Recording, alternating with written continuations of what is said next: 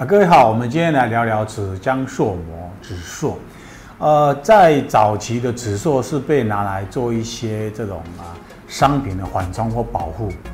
那其实我们现在很方便看得到，你去买鸡蛋，或是呃去买几杯咖啡外带的时候，它给你做一些纸脆来稳固包咖啡杯不会啊、移动的时候弄到。那经验上是二十几年前曾经做过纸浆塑膜这样的商品在包装上商用，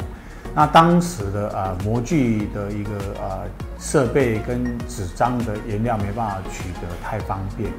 那从那个时候慢慢慢慢的我去关注这样子的纸浆塑膜的工艺，而现在已经可以达到相当精细，而且已经变成是可以独立变成一个商品的时候啊，其实它的。纸浆塑膜的呃呃工艺技术已经提升了很多，也慢慢被拿来做一些商品化，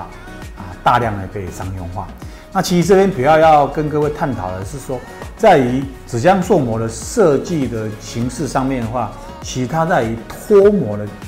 这个角度上面，它没办法做到零度脱模。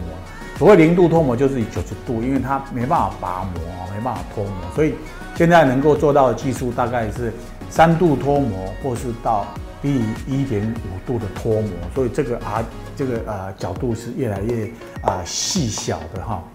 那因为这样的脱模技术，让我们呃呃可以更啊多元，或是更做得更细腻。而现在讲到颜色问题，有人常常拿染一些颜色做一些识别的区啊一个区别。